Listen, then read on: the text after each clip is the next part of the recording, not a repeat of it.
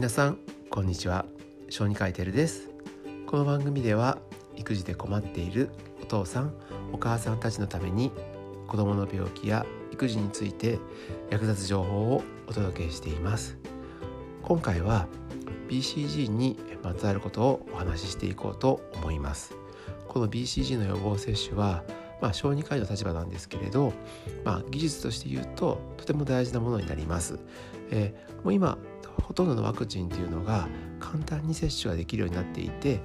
容器から出してもうそれだけで針がついていてあとはお子さんに注射するだけっていう風になっている中この BCG だけが昔から変わっていません。なんで大変かっていうとまずアンプルっていうガラス瓶に入ってるんですけれどそのガラス瓶をまず開けなければいけません。開ける時に普通だったらもうこう切り口みたいなのがあると思うんですけどそれもないのでガラスにこうアンプルカッターという石みたいなやつで切り目を入れて割れやすくしておいて袋にさらに入れてこう他のものが入らないようにしてパキンって割るそしてその中に水を入れて薬を溶かしっていうふうに準備しなきゃいけないんですね。でさらに普通予防接種って注射なので針をもうピュッて刺してあげれば薬が入ると思うかもしれませんけど反抗注射というのは違うんですね。ハンコ注射 BCG っていうのは皮膚に傷をつけてそこに薬の成分を塗るというタイプのワクチンになります。なのであのハンコ注射の形があると思うんですけれどあれは針を刺したからお薬が入るじゃなくって針で傷をつけてることになります。でただこうギューってハンコみたいに押さえるだけではダメでこう傷を寄りつけるためにギュッて押した後にこう引っ掛けるような感じでピンってこう針を上げないといけないですね。でそうすることによって傷をしっかり深くつけてでそこにお薬を塗るという過程を踏まなければいけません。はい、で今言ったみたいなこの傷をつけてそこに薬を塗ってその成分がそれでで体の中に入っていくっていう流れが実は今から説明することにとって大事なので先に説明しました。はい、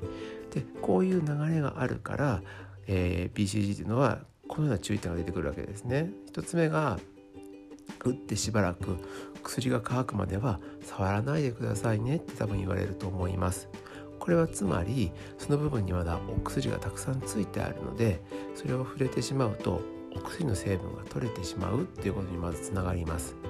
で次に傷をつけてるのでそこを例えば不潔な手とかで触ってしまうと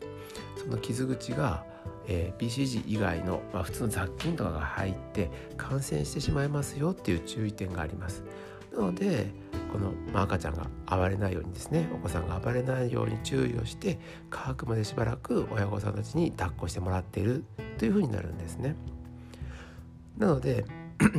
その傷口の部分を、まあ、アルコールで消毒してしまったりとか、まあ、その日一日、まあ、強い日差しに当たったりするとその菌が BCG の成分がダメになってしまうので、まあ、そういうのやめときましょうねっていうふうになっています。じゃあ逆に、まあ、誤ってその傷口に、まあ、お洋服とかあのお母さんとかの髪の毛がついてしまった場合それはどうなんですかっていうことなんですけれど、まあ、そのついてしまった側に関しては問題はないです。例えばお洋服であれば普通に流水で流し終わった後に普通に洗濯してもらっても全然構いませんし髪の毛についたから問題になることはないので薬薬液がついた部分を洗ってあげれば全然問題ないっていう風になるわけですね。はい、でここからは、まあ、副反応的な話になるんですけれどもうこれはでも皆さんも大体注意されてると思うから僕はま特別言うつもりはないんですけれど打って1日2日のうちにあの打った場所が可能したりとか赤く腫れたりとかっていう急激に強い反応が起きることは皆さんが知ってる通り候補現象って言いますねおそらくこれが一番 BCG 打つ時に注意が促される反応だと思います。でこれ何がまずいかっていうとお子さんがすでに結核にかかってますよっていうことを示している可能性があるわけです。ただこれに関しては、えー、慎重に判断しなければいけません。なのでこの反応を認めたら落ち着いて接種した病院にまず相談しましょう。でその病院からどこで細かい検査などができるかっていうのを聞いてそこで検査とかを受けてから、えー、落ち着いて判断をするようにしてください。はい、で、えー、まあ、日本は確かに高齢者とかに、まあ、結核多いって言ってますけど、まあ、今の生活様式とかを考えると、まあ、非常にリスクがあるというわけではないんですねだから僕が働き始めの頃っていうのはもう結構生後、えー、34ヶ月の時にはもう、えー、BCG ワック打ってたんですけれど今は少しゆっくりになって、えー、6か7ヶ月ぐらいだかな。それぐらいの時期に打つようになってると思います。まあただ一度あったのがインドかどっかあの辺の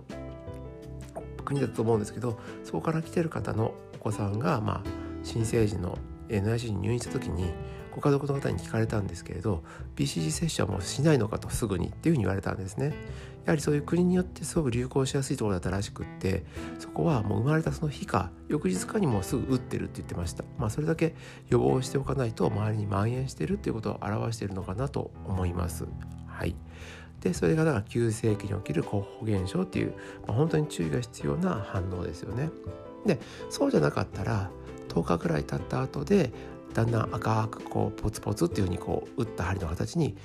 あの反応が起きてきます。で12ヶ月ぐらいが一番ひどくなって赤みとかがひどくなってきます。でその後はだんだん自然と良くなってきて、えー、落ち着いてくるというふうになるわけですね。でこの時に一回聞かれたことがあるのがこう、まあ、海とかが出てくることがあるわけですね。こうはいえー、そういう時どうしたらいいんですか？ってことなんですけれど、まあ、これいろいろ調べてみるとえー、まあ、厚生労働省のページとかにも書いてあるんですけれど、まあ、その海が出てきた時は、えー、ガーゼをしたりとか包帯をしたりとかあと絆創膏をしたりはやめてくださいということです。普通に清潔に保ってくださいとしか書いてないんですね。だからおそらく綺麗なガーゼとかでその海を拭き取っておけばまあ OK というふうになるかと思います。はい。あとでは結局あと他にいろいろ調べたことがあるんですけれどじゃああとこうその傷口の部分が出た時にどうしたらいいんですかってことなんですけれど例えばあの水泳とかですねもうそうなんですけどさっきから言ってるみたいにこの傷口等で考えなければいけないのは単純に傷をつけてるっていう部分が大事なポイントになります。だからそこが不潔になるようなことは避けなきゃいけないわけです。だから水泳とかは打った直後っていうのは傷がついてるので感染する可能性がありますからやめた方がいいですよね。でその1ヶ月ぐらい経ってからやはりじくじくしたりとか血が出たりとか、まあ、傷口がその落ち着いてない状況であればやはりその時も避けた方がいいかと思います。でそうじゃなかったら普通に全然過ごしてもらってて問題ないと思うのでそういうふうに考えてあげるようにしてください。もちろん分かんない時とか様子がおかしい例えばずっと23ヶ月経ってもじくじく続くなとかっていう時はかかりつけの小児科医に相談をして対応をするように気をつけてください。であと一回あのお母さんかお父さんに頼まれて、えー、相談を受けたことがあるんですけれど足の裏に BCG を接種してもらえませんかって言われたわけです。一瞬え？って思ったんですけどこれも調べてみると実はヨーロッパとかの海外でやられてる方法らしいんですね。で皆さんもおそらく右か左の方見てもらったら分かると思うんですけど、まあ、大人になっていまだにその点がついたやつですね。9個ずつのやつが、まあ、2箇所にあの反抗した跡があると思います。でこれがやっぱ親として嫌だっていう方がいるわけです。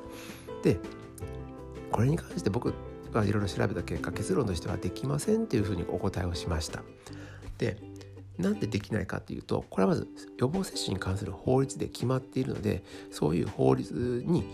えー、に反するようなことはできませんというのが一応答えになりますけれど、まあ、もう一つ大事な答えから言うと足の裏ってこう踏んだりすることがあるので地面に接するのでさっき言ったみたいに接種直後にその清潔に保てない可能性が出てきますね。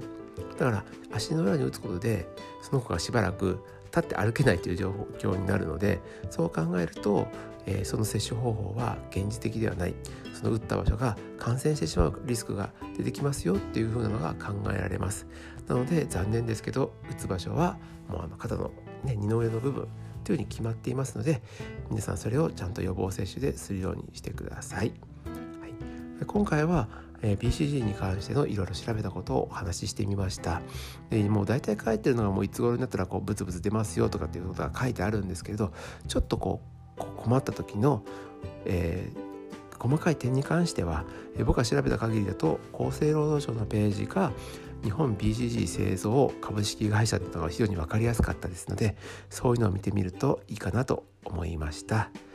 はい、今後もこのような医学の情報をお話ししていこうと思います。えー、また次回の放送でお会いしましょう。以上、小児科医テルでした。